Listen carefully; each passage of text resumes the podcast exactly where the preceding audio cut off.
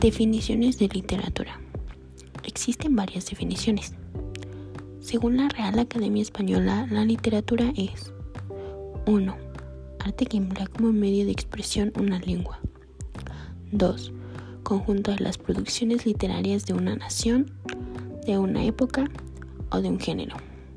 La literatura griega, la literatura del siglo XVI.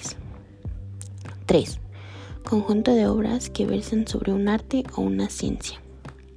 Literatura médica, literatura jurídica. 4. Conjunto de conocimientos sobre literatura. Sabe mucha literatura. Y 5. La literatura es un arte.